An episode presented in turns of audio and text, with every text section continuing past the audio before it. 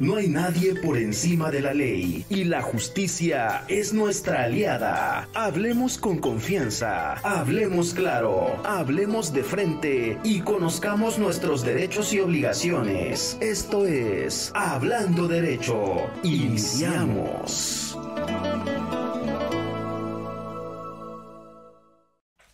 Muy buenos días, buenos días a todos. Como cada costumbre, ya lo vamos a hacer cada costumbre, cada día viernes. Tenemos la plática hablando derecho con el Consejo Estatal de Abogados, una institución de abogados que dentro de sus facultades, dentro, que tiene sus estatutos, es dar la asesoría, estar con la ciudadanía. Y bueno, hoy nos, hoy nos toca, nos toca platicar un tema muy importante que es el juicio oral mercantil en el estado de Morelos. Como ustedes saben, son los juicios que regula la, los tribunales.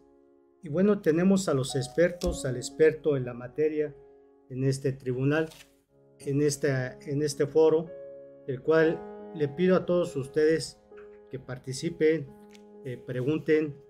Estamos aquí para ayudar a resolver sus dudas.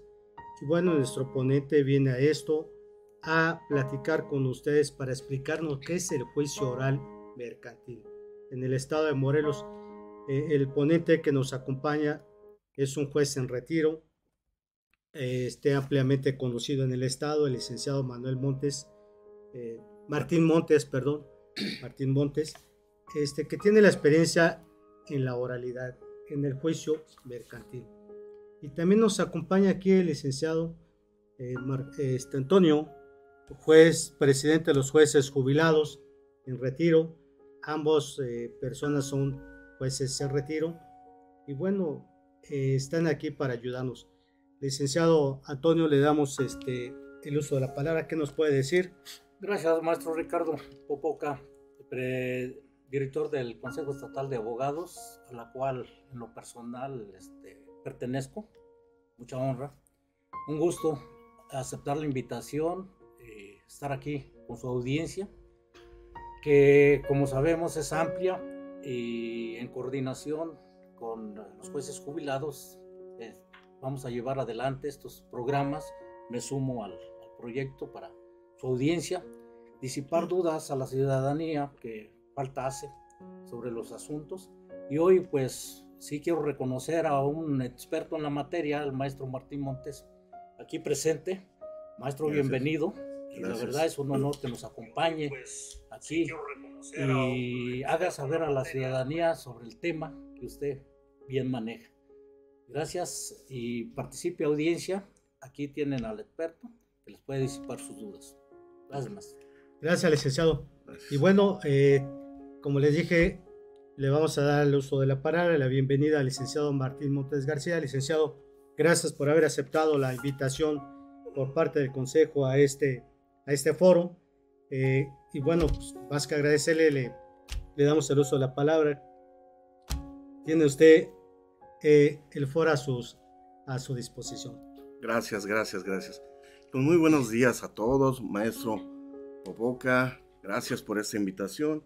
A mi compañero juez en retiro, Antonio, muchas gracias. Bien, pues este, a todo el auditorio, pues buenos días a todos ustedes y gracias por conectarse para que podamos platicar algo que es muy importante en, este tiempo, que es el juicio oral mercantil. Y vamos a remontarnos a, a su creación, ¿no? A esa reforma constitucional y que en un momento dado fue publicada en el año 2011. Y lo primero que se establecía cuando se trata de implementar esa reforma constitucional y se habla del juicio oral mercantil pues hay que ser sinceros, hubo reticencia, hubo gente que se opuso a esta reforma, pues porque, pues como es sabido por todos, ¿no? Eh, a veces no estamos acostumbrados a los cambios, y más en el aspecto del litigio, en la postulancia o en la forma de cómo poder administrar justicia. Y pues algunas cosas de las cuales se decía que que pues no se podría llamar un procedimiento oral mercantil, ¿no? Y esas eran sus críticas. Dice, no, ¿por qué se tiene que llamar este, un proceso o un juicio oral mercantil? Cuando sabemos que, bueno, la primera etapa que, que se refiere esta norma, pues es que es por escrito. Y nos referimos a esta primera etapa postulatoria, que es el escrito de demanda, la contestación, el desahogo de las vistas, en su caso, si existe la reconvención, el desahogo de la vista. Entonces dice, no puede existir o no se le puede llamar realmente juicio oral mercantil, porque desde su inicio no es oral. Bueno, sí, tomamos en cuenta que la fase postulatoria en estos momentos en la que se está ya desarrollando la memoria es necesaria. ¿Por qué? Porque a través del escrito de demanda, el abogado, a través o, como representante de su cliente, pues establece por escrito cuáles son sus pretensiones, cuál es su acción, cuáles son los hechos que motivan el ejercicio de esta acción, pues para que en un momento dado el juez pueda darle entrada a su petición. Bien, ¿qué es lo que pasa? Entonces hubo esa reticencia. Al fin y al cabo se instaura la reforma y tenemos ya el juicio oral mercantil. Un juicio oral mercantil que desde su principio, pues ya vimos, ¿no? Fue eh, objeto de señalamientos. Y uno de ellos dice que en el procedimiento ordinario eh, mercantil, pues el juez está presente en las audiencias. Pero seamos honestos, seamos honestos, Toño, eh, maestro Popoca. En el sistema tradicional, cada juzgado se compone de tres secretarías.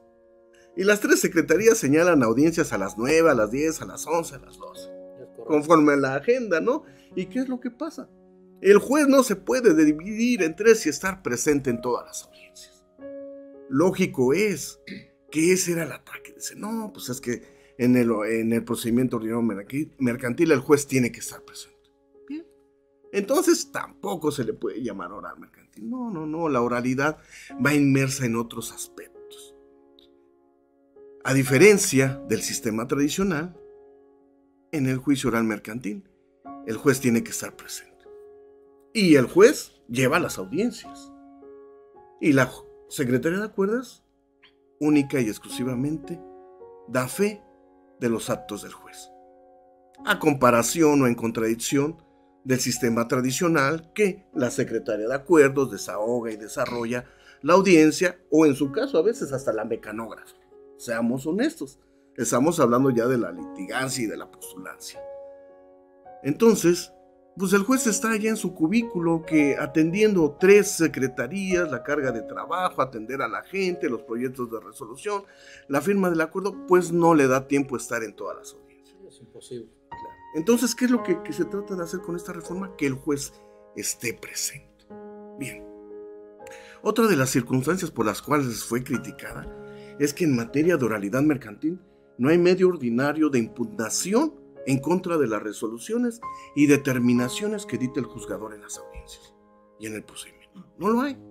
Entonces dice, no, entonces si no hay un medio ordinario de impugnar lo que el juez está determinado, está resolviendo, eso va a crear mucha impunidad. No, no, no, no, no. No crea impunidad, porque se respeta el derecho de audiencia, de defensa y el debido proceso. Y se le da la certeza y la seguridad jurídica al justiciable y al abogado. Pero bien, se tiene también que atender a que esto, en un momento dado, va a llevar a que el justiciable y el abogado pues tengan plena confianza y seguridad en el, en el juzgador, en lo que se va a desarrollar frente a él. Dicen que la finalidad de no crear un medio ordinario de impugnación es de no hacer largos y tediosos los juicios. Y si tomamos en consideración en el sistema tradicional, Maestro Popoca, usted que, estuvo que está en la postulancia, un juicio ordinario mercantil, ¿cuánto le dura? ¿Un año? ¿Dos años? La finalidad de la oralidad es terminar, terminar con esa tardanza, con ese trámite burocrático. La finalidad es que a través de la oralidad y así lo ha sustentado eh, la Comisión Nacional de Regulatoria y la Secretaría de Economía que un juicio oral mercantil debe de terminarse en 160 días. Circunstancia que ha realizado este juzgado. Apenas en el mes de abril, cuando yo estaba eh, en servicio en la jurisdicción oral mercantil, obtuvimos la certificación por parte de la CONAMIR y fuimos de los juzgados que en ese momento obtuvo la calificación más alta para obtener la certificación. Ahorita, el juzgado oral mercantil único del estado de Morelos está certificado a nivel nacional. Y tuvimos que reunir ciertos parámetros para que en un momento dado pudiéramos obtener esa calificación y esa certificación. Y lo más importante es darle el servicio al justiciable y al gobernado. Esa certeza y esa seguridad de que los trámites que se llevan ahí se van a resolver conforme a derecho. Entonces, esas críticas, pues en un momento dado no causaron mella, pero sí se hicieron del conocimiento del constituyente y que en un momento dado pues optó porque se llevara a cabo esa reforma constitucional. Que hoy en día, y no dejarán mentir aquellos que se dedican a la postulancia, llevar un juicio oral mercantil a un juicio tradicional es más rápido. ¿No, maestro? Usted ha tenido la oportunidad de litigar en el juzgado oral mercantil y los términos y los plazos son los que establece la ley, pero simple y sencillamente se llevan a cabo con mayor agilidad y responsabilidad. Bien, yo les puedo hablar del juzgado en el que estuve. En el momento en que se entrega la demanda, tengo 24 horas para acordarla. Y esto puedo admitirla, prevenirla o desecharla. Después de esas 24 horas, inmediatamente, el expediente se turna a la central de actuarios para que estos en tres días hagan la notificación correspondiente. Si no lo hacen, tiene que regresar el expediente al juzgado y que nos diga las causas por las cuales no pudo diligenciar. Entonces estamos hablando de tiempos. Una vez que ya se desahogaron las vistas, el juzgador tiene 10 días para señalar la audiencia preliminar. Entonces se lleva a cabo la audiencia preliminar en esos 10 días y Después tiene el juzgador 40 días para señalar la audiencia de juicio. En la audiencia de juicio se reciben las pruebas y si da la oportunidad en ese momento se dictará la sentencia. En caso de que no se necesitan valorar ciertas probanzas, el juez suspenderá la audiencia y la reanudará en dos, tres horas, si es posible, para el dictado de la sentencia. O sea, maestro, el mismo día que usted desahoga sus pruebas, va a tener su sentencia. Claro, hay ocasiones en que por la complejidad del asunto, pues resolvemos al día siguiente, pero no pasa de ahí. Entonces, ¿qué es lo que estamos haciendo? Dando la certeza y la seguridad en cuanto al tiempo para que se puedan dirimir esas controversias orales mercantiles. Bien, este juicio oral mercantil se rige por el principio de oralidad. Bien, ya dijimos que el, procedimiento oral mercantil se divide en dos etapas. Una etapa es la etapa postulatoria y la otra etapa es la oralidad. En la oralidad se divide en dos, que la audiencia preliminar y la audiencia de juicio. Bien. Entonces, a partir de que se abre la oralidad, va a existir únicamente la oralidad en todas las actuaciones del juez. Y son circunstancias que en muchas ocasiones los abogados no entienden, porque empiezan a presentar sus escritos. No, cuando ya se abre la oralidad, ya no hay que presentar escritos. Todo se tiene que alegar en las audiencias. Porque entonces si empezamos a recibir escritos y se dicta el acuerdo, pues vamos a caer en los mismos vicios que teníamos antes. Y es lo que no se requiere para este tipo de procedimientos. Y en muchas ocasiones, con todo respeto, ¿eh? les decimos esto se tiene que manifestar en la audiencia preliminar o en la audiencia de juicio.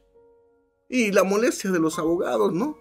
Pero es que debemos de hacer hincapié en que la reforma nos habla de un procedimiento oral y si es oral entonces debe prevalecer el uso de la voz. Y el uso de la voz se da en las audiencias, que como ya dije, es la audiencia preliminar y es la audiencia de juicio. Otro principio es la inmediación.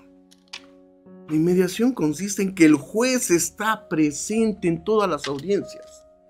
El juez debe de recibir los testimonios de los testigos, el desahogo de la prueba pericial. Todo, todo va encaminado hacia el juzgador.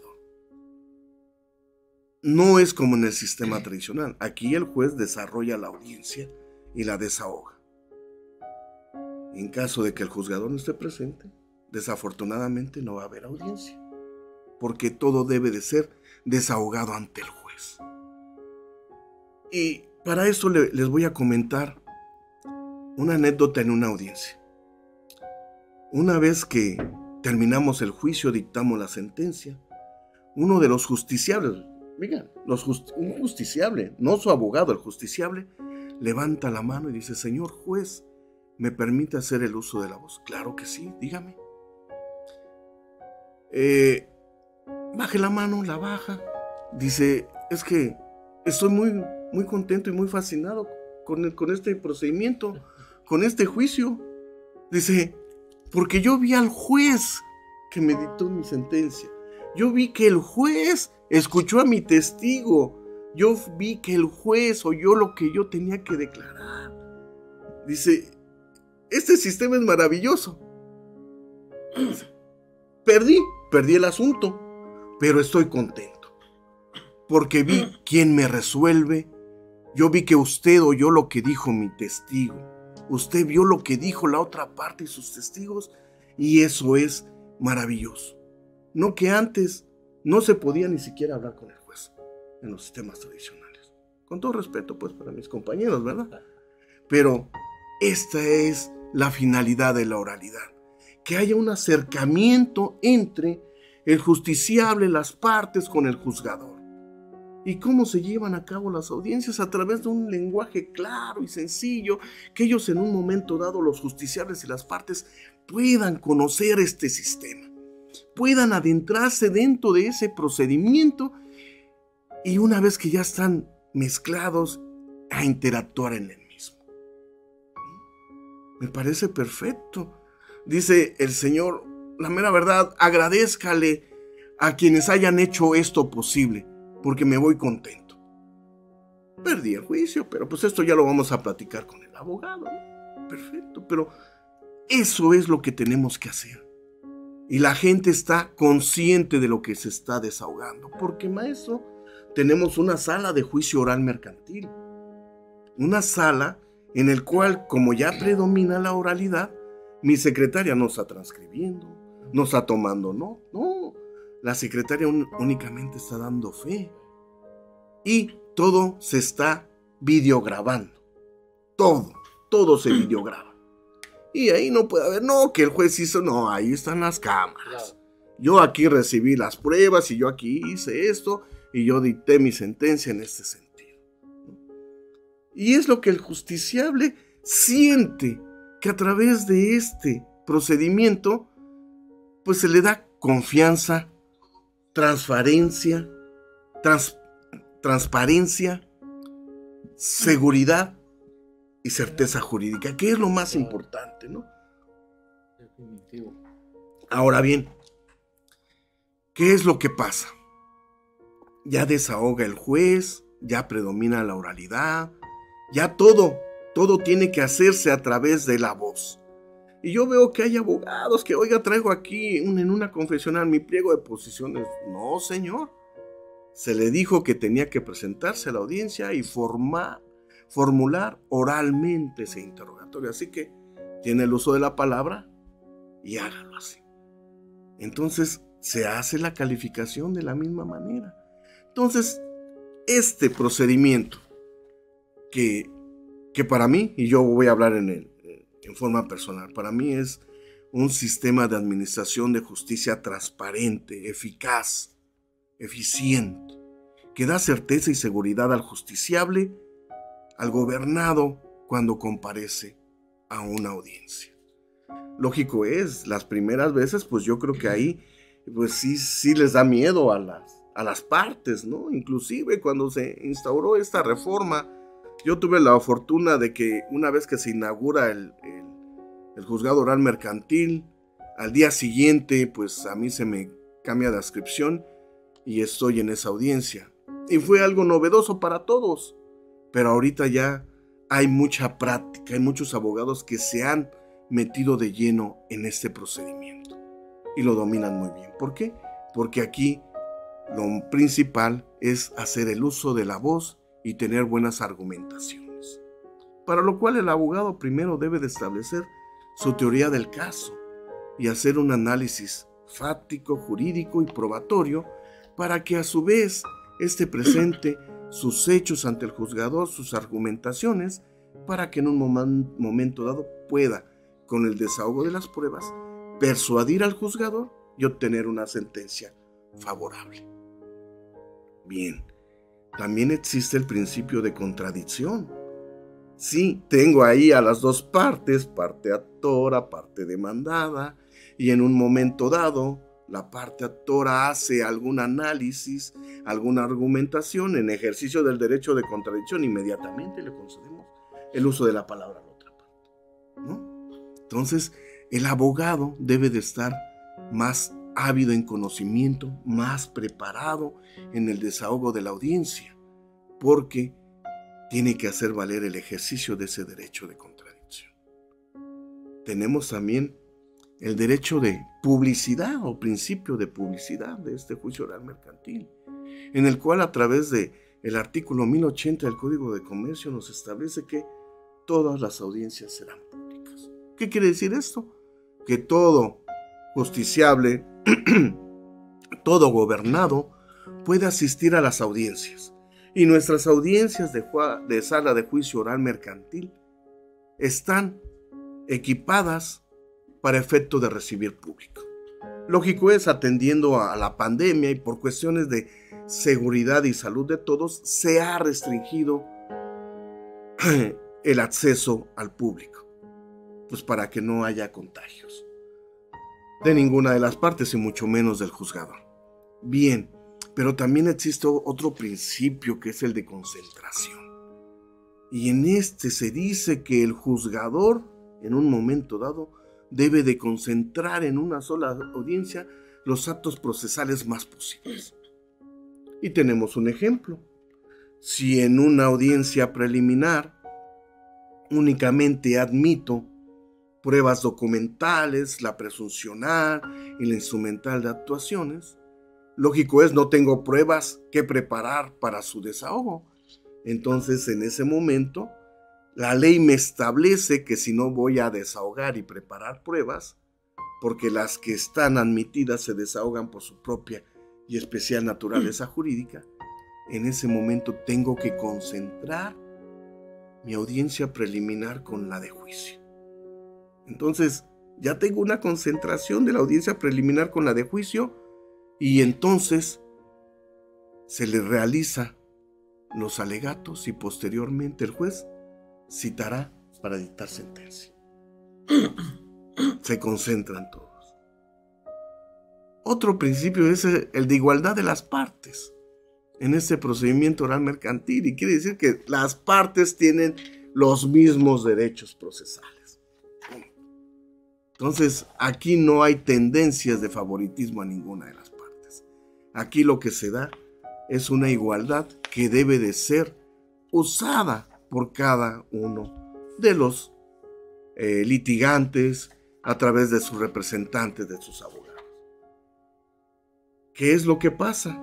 Una vez que ya platicamos sobre estos principios y que se llevan a cabo dentro de esta audiencia oral mercantil, pues antes de iniciar la audiencia, la secretaria de acuerdo les explica cómo se va a llevar a cabo la audiencia, eh, le pide a las partes que se sienten en el lugar que les corresponde, los peritos en el lugar que les corresponde, los testigos, e inicia la audiencia y les dice que esto va a ser grabado.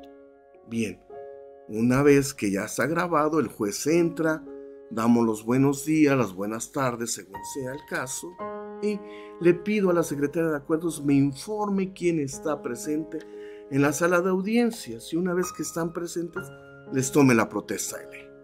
Bien, es obligación tomar la protesta de ley para todos. Pero también hay que establecer que en esta eh, eh, etapa oral mercantil, en este juicio oral mercantil, la ley establece que si las partes no comparecen a la audiencia, la audiencia se va a tener que llevar a cabo, estén o no presentes las partes. Entonces, pues tenemos que llevar la audiencia a veces sin gente porque no llega la gente. Y una de las cuestiones que hace más rápido este procedimiento es que en materia de oralidad mercantil no hay notificaciones personales. Todo es por boletín. Entonces todos los abogados deben de estar al pendiente de sus asuntos. Todos, todos, todos los ¿Qué quiere decir esto? Que tienen que tener más atención, más cuidado en este tipo de juicios. Porque si no están al pendiente de su procedimiento, de los acuerdos, de checar la lista del boletín, pues ¿qué va a pasar? Desatienden el asunto y ya cuando se den cuenta, pues ya está terminó el juicio. ¿No? Va un abogado y me dice que yo presenté mi escrito hace tres meses y no recibo contestación. Le digo, cheque el día que presentó su escrito y al día siguiente la lista del boletín y ahí va a aparecer. Checó el expediente el señor y ya estaba sentencia, ya habíamos terminado el juicio. Porque la ley así nos dice, la audiencia se llevará a cabo estén o no presentes las partes. Y eso es lo que hace que en un momento dado el, el juicio sea más hábil.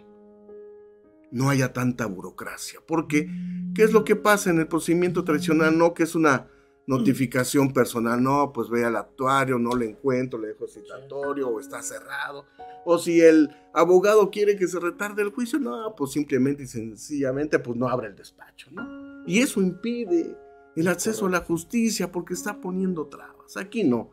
Punto. Las únicas notificaciones personales son el emplazamiento y si existe reconvención, eh, el, emplazamiento de la reconvención y punto.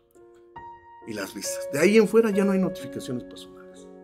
Ni inclusive ni la sentencia. ¿eh? En el momento que dicta la sentencia, el juez dice, en este momento están notificadas las partes. Y lo maravilloso de esto, maestro, compañero Toño, es de que terminando la audiencia, el justiciable o el abogado puede bajar con la secretaria de acuerdos y decirle, oiga, ¿me puede dar una copia de la audiencia? Claro que sí, trae su memoria USB o su, o su compacto y en ese momento se le da la copia de la sentencia o la copia de la audiencia. Maestro, ¿da agilidad? ¿Da rapidez esto? Claro que sí. ¿Da certeza jurídica? Sí, porque terminando la audiencia aquí tienes audiencia. Entonces el justiciable creo que se siente más confiado por cómo se está llevando este procedimiento oral mercantil. Bien, entonces ya me dijeron quién está presente en la sala de audiencias. Entonces, pues yo agarro y les digo que en ese momento se va a iniciar la audiencia, ya sea preliminar, sea de, sea de juicio, que tienen la obligación de mantener el silencio en la sala de audiencias y que si alguna de las partes necesita hacer el uso de la voz, que levante la mano derecha para que éste sea concedido en el momento procesal oportuno. Asimismo les digo que el juzgador como rector del procedimiento cuento con amplias facultades en materia procedimental y en materia disciplinaria para imponer cualquiera de las medidas de apremio que me establece la norma jurídica cuando el juzgador advierta cuestiones de carácter inoperante, intrascendente, irrelevante que tiendan a retardar, retrasar o entorpecer el buen desarrollo audiencia. Ya les hice del... Ah, y también les digo que en caso de que no cumplan eso, bueno, les tendré que aplicar una medida de apremio de las que establece el artículo 1067 bis del Código de Comercio que van desde un apercibimiento hasta el uso de la fuerza pública, si es necesario. Y bien, ya les terminé de decir sus derechos y obligaciones en esa audiencia. Por lo tanto, también les hago del conocimiento que en materia de oralidad mercantil no hay medio ordinario de impugnación en contra de las resoluciones y determinaciones dictadas por el juzgador en esa audiencia. Pero también les digo que en ese momento, si no ejercitan su derecho, se les tendrá por perdido y precluido el derecho de las partes que no ejercieron. Maestro, yo puedo adoptar en una audiencia una determinación. Y si usted no está de acuerdo, puede hacerlo. Hay abogados que dicen, me concede el uso de la voz, claro, adelante. Manifiesto mi inconformidad con lo que está diciendo. Simple y sencillamente no estoy de acuerdo por esto, por esto y por esto. Sé que no hay recurso ordinario en contra de esa determinación, pero hago valer mi derecho de audiencia y defensa para que posteriormente se haga valer en mi juicio de amparo si es que la sentencia le resulta contraria a sus intereses. Entonces, esto, maestro, en sí es el procedimiento oral mercantil. ¿Cómo lo ve, maestro? Esto una pregunta. Entonces, para usted, las reformas constitucionales que se han dado en el caso que nos ocupa en materia mercantil han surtido efectos son efectivas para los procedimientos. Eh, los justiciables quedan eh, contentos, válgame la expresión, pues, porque se están dando cuenta de la actuación del, del juez cuando emite la resolución, se desahogan sus pruebas porque están presentes. Eh, hoy en día tenemos también la oralidad en materia penal, en materia penal, y, y, próximamente entraremos a la oralidad en materia familiar. Este, este juicio oral que nos ocupa, ahí este, nos hacen preguntas de, forzosamente el juez tiene que estar presente en la audiencia, no es como los juicios tradicionales que vemos en el juicio mercantil, donde usted lo acaba de decir, el juez inicia la audiencia, está en su privado y el secretario está llevando a cabo su, su, juicio, ¿no? la audiencia, la diligencia, y no está presente el juez. En materia oral, el juez forzosamente tiene que estar presente. Así es. Así es. Si no está presente el juez, no hay audiencias. El juez desahoga todas las audiencias. Entonces eso es lo que le da la confianza al gobernado, al justiciable, de que ve presente quién es el juez. Y que él va a recibir el testimonio de sus testigos, de sus peritos, o el, el desahogo de cualquier prueba que pueda. El juez lleva la audiencia. En mi caso, yo le preguntaba a mi secretaria de acuerdos, indíqueme cuál es el medio de prueba que sigue. Y ella me decía, sigue eh, la testimonial de fulanito. Ah, adelante, entonces. Todo sigue, todo lo que se hace en el procedimiento tradicional se, se lleva a cabo en el procedimiento civil, salvo que aquí no se escribe. Aquí únicamente la secretaria le toma a los generales, a los testigos, a los peritos, la protesta y todo eso, pero sin escribir porque todo está videograbado. Qué bien. Eh, señor juez, este, damos cuenta aquí algunas este, preguntas que nos hacen. Y bueno, el Consejo Estatal de Abogados les pide a ustedes que nos estén escuchando, que nos están viendo, pregunten, participen. Está el experto en la materia, el señor juez, hoy en retiro, ¿verdad? Así es, así es, maestro. Este, y bueno, pues le hacemos la invitación a que participen, pregunten. Aquí está la persona indicada que nos puede sacar de dudas, que nos va a ayudar a disipar, nuestras, nuestras preguntas. Hay una pregunta, licenciado, que nos hacen aquí. Dice, eh, bueno, lo saludan. Rosalía Terán felicita al licenciado Martín, Martín Montes, Arturo Castillo, lo felicita. Hay una pregunta que nos hace. Dice, soy Osvaldo Osvaldo Castillo, tengo un problema. Quisiera saber qué puedo hacer porque fue intermediario de unos préstamos desde hace 30 años. Unas personas conocidas mías, compadres, yo tenía la facilidad de pedir prestado durante el año y a fin de año liquidar la deuda y por la amistad que teníamos nunca les pedí firmar ningún tipo de papeles, que yo sí firmé en mi trabajo pero unos años atrás, dos o tres, uno de ellos se, eh, se pensionó y entonces me llevó a su hijo y me dijo que él me iba a llevar a los intereses y abonos y por supuesto algún préstamo que solicitara. Y a última fecha su hijo me pedía también, pero también para él, pero como su papá había autorizado, no había problemas, pero con lo de la pandemia el señor se enferma y hablé con él y me comentó que si algo le pasaba, que tenía una propiedad para liquidar sus deudas, porque aparte de mí tenía otras, desgraciadamente fallece el señor y como, a, y como a la familia de su hijo también les dio COVID, aparte de eso se me esconde, no me contesta el teléfono, no sé qué hacer para que me pague, puesto que yo tengo la deuda en mi trabajo de los intereses. Quiero entender que él fue intermediario. O ha de haber pedido el préstamo por esa persona. Sí, así como lo pregunta.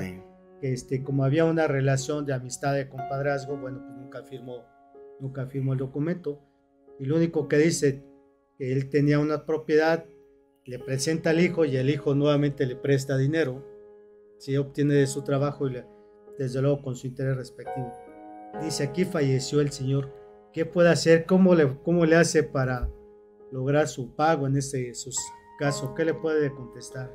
Bueno, este, pues desafortunadamente para, para esa persona pues tiene que consultar un buen abogado para que realice la acción correspondiente ante el tribunal correspondiente y en un momento dado pues se me vienen a la mente así de rápido, ¿no? Pues unos medios preparatorios a juicio porque eh, pues no tiene ningún documento que acredite que él realmente les dio ese dinero, les entregó ese dinero, se los prestó, ¿no? Entonces hay que buscar el procedimiento indicado, pues para poder eh, en un momento dado reclamar el pago de esa deuda. Ok, hay otra pregunta que nos hacen. Maurilio García Reyes dice, pregunta, en el caso de que un militar prestara dinero de emergencia a un conocido y firmara un pagaré a saber de que la vida castrense le podría dar una multa o rescindirlo como cómo podríamos cobrar el documento. Aquí quiero entender que el militar no puede prestar dinero, de acuerdo, este, pero prestó, le firman un pagaré. Ahora, ¿qué puede, cómo lo puede cobrar? Bueno, pues aquí hay una circunstancia y es una característica principal del pagaré, ¿no? Que es un documento autónomo. autónomo no nos interesa cuál haya sido el origen. ¿no? Esa es la autonomía y característica principal del pagaré. Entonces, que no se preocupe, no va a tener ningún problema. Es más, se lo pueden dosar en procuración algún abogado para su cobro. Dice aquí eh, Jorge Eduardo Zárraga. Dice, hola, buenos días. Eh, me pongo en contacto porque tengo el siguiente problema. Desde hace más de 20 años le compré varios artículos para el hogar a una mueblería reconocida en el cual tengo por pagar puntualmente y ya de tiempo me consideraron un buen crédito y préstamo de los cuales yo hice, yo hice, pagué, yo hice uso pagándome siempre puntualmente y antes de tiempo acordado. Pero tuve un accidente en mi trabajo y me despidieron sin razón ni liquidación alguna, lo cual hice el conocimiento de la molería para solicitar eh, tiempo para poder pagar. Y eso quedamos y resulta que hace unos días reactivo recibo una llamada telefónica de un abogado del banco diciéndome que me llevaría preso por no pagar y de lo contrario se presentarían al domicilio que yo di como referencia, realizar un embargo por un monto de 200 mil pesos, cuando el préstamo fue fue de 40 mil pesos y yo les había abonado más de 10 mil pesos. Y yo a raíz de ese accidente he sufrido amputaciones de dedos y hasta, hasta hace unos días me amputaron un pie, por lo cual no he podido trabajar, trabajar y estoy en recuperación. Quiero saber si lo que me han dicho este abogado es cierto y proceder en mi contra, qué debo hacer y qué proceder de antemano. Muchas gracias. Bien. la pregunta que le hacen. Bueno, eh, primeramente, pues no lo puede meter a la cárcel, ¿verdad? Ya que se tiene que seguir un, procedimiento penal y que recaiga una resolución dictada por un juzgador, pero previamente a él será eh, escuchado en audiencia y defensa. Eh, en cuanto a la cuestión de carácter mercantil, bueno, pues Si bien es cierto que él pide un préstamo y en un momento dado incumple, pues lógico es que tiene que pagar esa cantidad. Eh, ahora bien, pues la ley establece que este, en un momento dado, sí, eh, se lleva a cabo algún, la firma de algún documento que acredite algún adeudo, pues se establece que la parte que tiene en su poder ese documento a través del procedimiento jurídico necesario, eso es a través del juicio, pues podrá embargar hasta más de tres veces el valor del importe del documento que haya suscrito él y como adeudo. Si bien es cierto que él dice que ya realizó unos pagos, bueno, eso los tendrá que acreditar en el juicio correspondiente, pero se le hace el conocimiento que, bueno, debe de ser eh, este procedimiento en su contra, se deben de, en un momento dado, de agotar las garantías de audiencia, de eh, audiencia, defensa, debido proceso, y que en un momento dado, pues él tendrá la oportunidad de acreditarle ante el juez lo que nos hace de su conocimiento. Bien, bueno, pues eh, como ustedes se dan cuenta, el, señor juez nos está contestando las preguntas, está ayudando a resolver estas, dudas, por lo cual los invitamos a que participen, pregunten. Un tema muy importante hoy en día, la oralidad en materia mercantil. Precisamente la reforma que se da en, los años eh, correspondientes, señor juez, bueno, precisamente viene a, a tratar de a terminar la, los juicios tradicionales, ¿no? Que tenemos por años eh, rezagados. El maestro Antonio también, que fue juez, se retiró. También precisamente le tocó esos juicios que tenían años rezagados. Y muchas veces nosotros como abogados, pues interponíamos recursos para que no concluyeran, ¿no?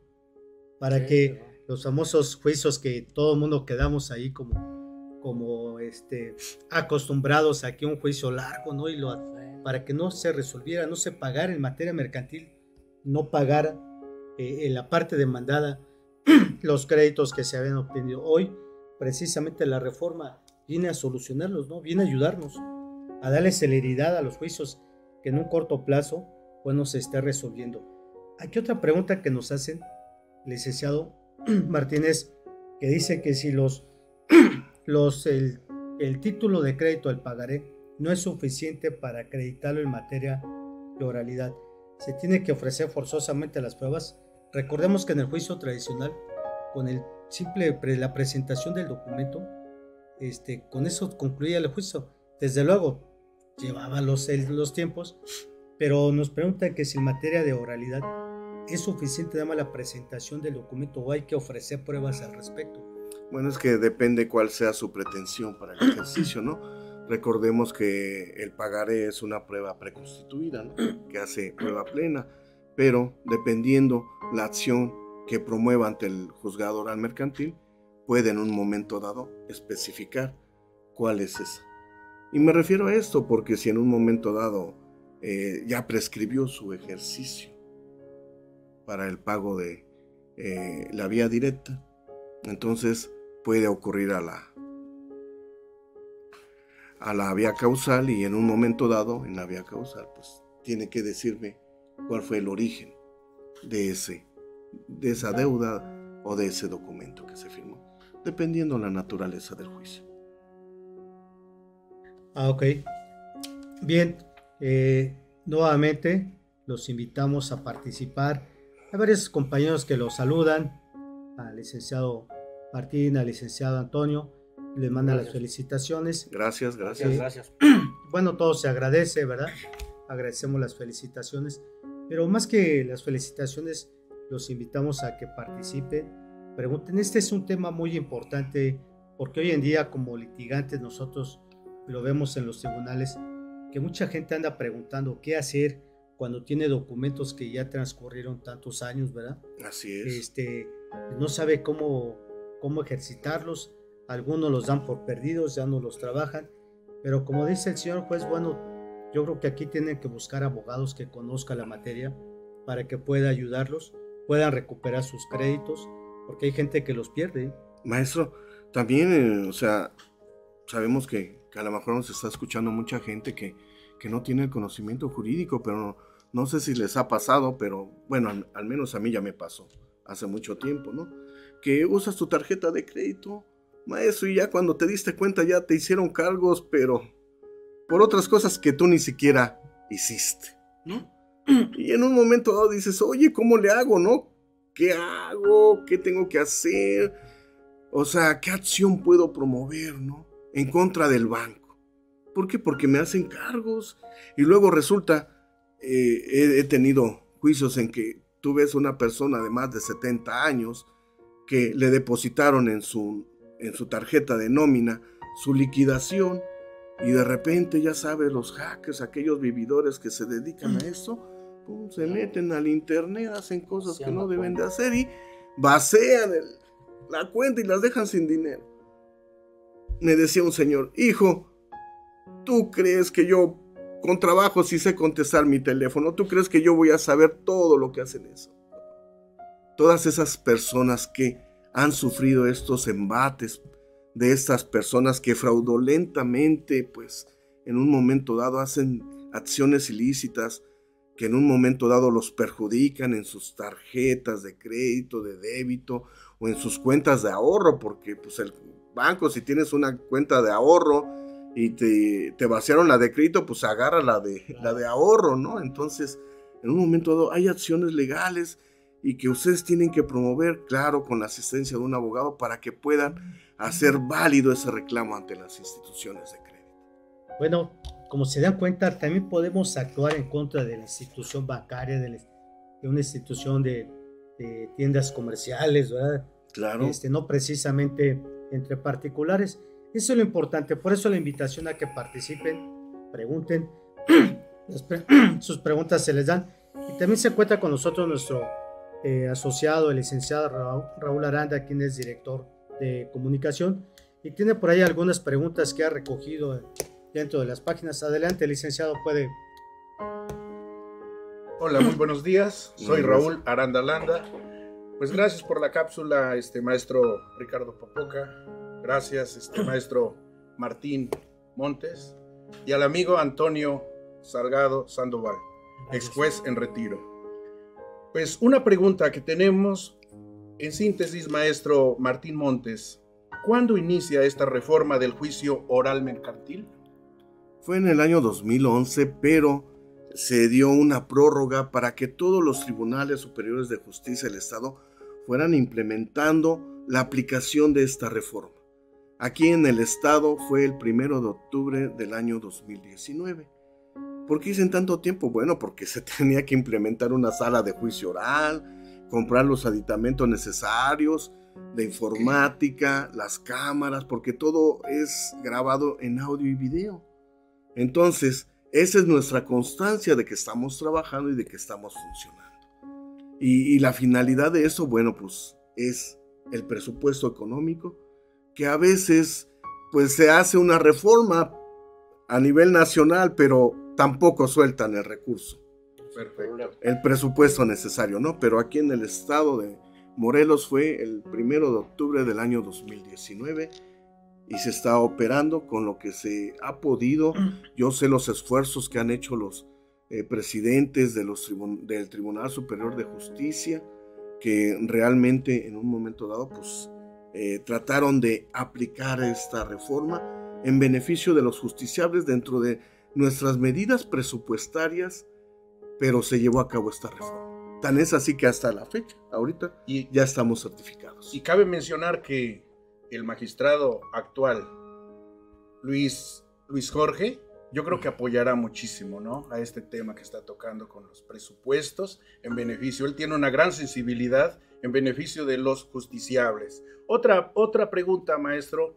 ¿Qué beneficios en síntesis de la oralidad en este juicio mercantil?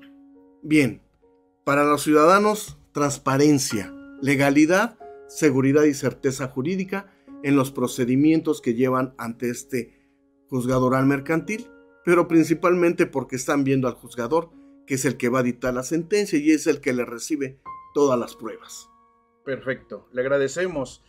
En mi cápsula de participación, pues siempre felicitar al Consejo Estatal de Abogados del Estado de Morelos, eh, cuyo director Ricardo Popoca González, Sabemos que hay muchas asociaciones, a los de, de colegas, les mandamos un saludo, pero de verdad estamos en la vanguardia en la difusión de la cultura jurídica en en bien de los justiciables, en bien de una sociedad justa y más armoniosa. En este contexto, pues es una nueva renovación de todos los juristas con base a los valores humanos y con una gran vocación humanista. Y esto es enhorabuena, somos mayoría. Muchas gracias, muchas gracias por nuestra Gracias, licenciado. Gracias. Gracias, gracias a licenciado. ustedes. Y bueno, como, como estamos escuchando, este tema es muy importante, la ora- oralidad en materia mercantil. Y bueno, ya estamos llegando a nuestro punto final, a concluir nuestra participación. Y como ustedes recordarán, siempre hacemos una pequeña pausa para este, checar los, los anuncios, pero este tema creo que fue muy importante, licenciado Martín, y la verdad es que no se dio la oportunidad.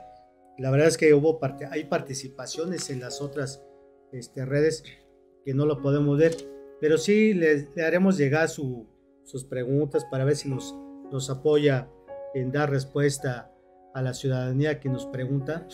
Y bueno, señores, eh, pregunten nuevamente. La verdad es que ese es un tema muy importante. Hoy nos acabamos de enterar por voz del, de- del licenciado Martín que podemos actuar en contra de los bancos. Fíjense cuánta gente, cuántos nos ha pasado que llegan cargos de las tarjetas de crédito efectivamente y desconocemos qué hacer. Las consentimos simplemente, ¿verdad? Las consentimos y el banco nos aplicó un cargo no reconocido que decimos de qué es. es esto. Efectivamente, por ahí que comentaban de que hay un en el banco, el Banco Azteca, en el famoso guardadito, que también tuvo un cargo que dicen que no lo reconocían, pero el desconocimiento pues, nos hace que de se consiente todo y, y se pierda nuestro dinero. Y la gente paga ese préstamo o ese crédito, esa disposición que se hizo, sin ni siquiera saber que puede tener el derecho de audiencia y defensa para reclamar ante la institución bancaria. Efectivamente, señor licenciado, bueno, estamos ya en nuestro, eh, casi ya a concluir. Eh, esperemos que no sea la primera, que tengamos otra charla. Eh, quedan muchas dudas pendientes y bueno, creo que todavía el procedimiento oral mercantil todavía es más amplio, no más, Sí, claro. más amplio. El Consejo Estatal Abogado lo invita, ¿verdad? A que nos acompañe en otra próxima charla Gracias. con el licenciado Antonio, que nos acompañe Gracias. y, y bueno, seguir apoyando a la sociedad con preguntas de este tipo de, de temas que son muy importantes. Finalmente, licenciado Antonio, ¿qué mensaje le puede dar a la sociedad con los trabajos que venimos haciendo conjuntamente con los jueces jubilados, el Consejo Estatal de Abogados? ¿Qué le puede decir a la sociedad? Está al pendiente, participe, pregunte. ¿Qué nos puede decir? Gracias, maestro Ricardo. Pues que se sigan sumando, que sigan atentos, pendientes de estas transmisiones que lleva a cabo el Consejo Estatal de Abogados en coordinación con la Asociación de Jueces Jubilados para que eh, de, cada viernes van a ser diferentes temas, temas de interés este, general, de interés particular, inclusive por cada caso que, que puedan tener dudas, preguntas.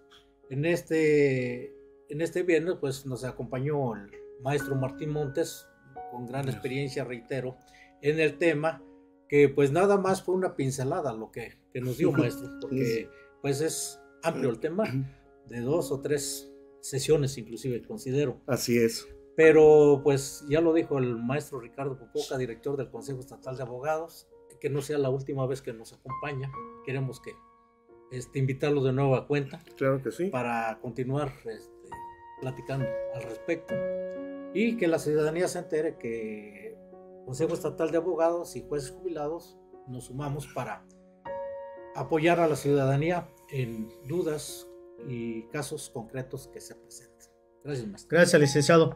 Licenciado Martín, finalmente para ir concluyendo, ¿qué mensaje le puede dar a usted a la audiencia eh, con su experiencia como jueza hoy en retiro? ¿Qué, le- qué- qué mensaje le puede dar en la defensa de sus intereses económicos en materia mercantil? Bien, a la ciudadanía en general, pues que tienen un procedimiento que es transparente, legal, que les va a dar la certeza y la seguridad jurídica de que van a ser escuchados en audiencia, en defensa y que se van a cumplir las garantías del debido proceso. Y principalmente que ustedes, si asistan a las audiencias, estarán presentes enfrente del juzgador, quien podrá escucharlos a través de su abogado o también si ellos quieren hacer el uso de la voz. Esto es muy importante. Para los abogados, bueno, eh, estudiarle mucho. Eh, el hecho de que seamos abogados no implica que dominemos todas las materias, pero principalmente la ley, eh, sabemos que existe un principio jurídico que dice que la ley especial pues está por encima de la general y el procedimiento oral mercantil tiene por ahí sus reglas específicas y a las cuales pues creo que tenemos que atender y pues sencillamente pues preparar una teoría del caso, ¿no? Con el aspecto fáctico, jurídico y probatorio para que en un momento dado, con el desahogo de las pruebas, puedan persuadir al juzgador de que ustedes tienen la razón y que les asiste el derecho para que en un momento dado puedan obtener una sentencia favorable. Eso es todo, maestro. Bien, bien, licenciado Martín, pues le, le agradecemos mucho. El Consejo Estatal de Abogados les agradece a los dos su presencia, su participación. Y bueno, y a todos ustedes que nos escucharon, nos están viendo por las líneas correspondientes, les agradecemos su participación, su, su tiempo que, que, nos dedicaron. Y bueno, crean, ustedes que el Consejo Estatal de Abogados trata de llevar algunos temas de interés, de suma importancia para ustedes por lo cual los invitamos a que participen, sean parte de, este, de, estos temas. Eh, todo el mundo tenemos conflictos de diferente materia. Hoy nos tocó la materia mercantil. Y bueno, tratamos de abordar, de aportar un granito de arena en estos, en estos temas para que usted participe. Ya lo dijo el señor juez en retiro, que habrá otra segunda plática. Y bueno, pues en la segunda plática abordaremos otros puntos, licenciado, que quedan pendientes a todos las felicitaciones que le mandan. Bueno, les agradecemos. También quiero decirles que somos escuchados no nada más en México, sino en otros países, que, la transmisión tiene ligas aquí nuestros productores. Este, tenemos varias este, cadenas ¿verdad? que nos están escuchando. A todos ustedes, muchas gracias. Y bueno, la próxima semana tendremos otro tema muy importante, que es en materia familiar. los invitamos a que, a, que preparen sus, sus preguntas. Les haremos llegar el, el tema que se va, se va, a abordar, pero es el materia familiar, un tema también muy importante que lo vemos a diario también como litigantes. Bueno, también los jueces en su oportunidad, ustedes conocieron de sus temas. Hoy el licenciado Martín Mortes se especializó en esta materia y bueno, lo escuchamos. Eh, el próximo viernes tenemos un tema también, ese tema importante en materia familiar. No dejen de escucharnos. Agradecemos la presencia de todos ustedes también. Muchas gracias, señores jueces, a la producción. Muchas gracias por habernos permitido pasar estos temas. Al licenciado Raúl Aranda, gracias por haber acompañado. Y bueno, a todos, que tengan un, un excelente día y buen fin de semana. Gracias. Gracias.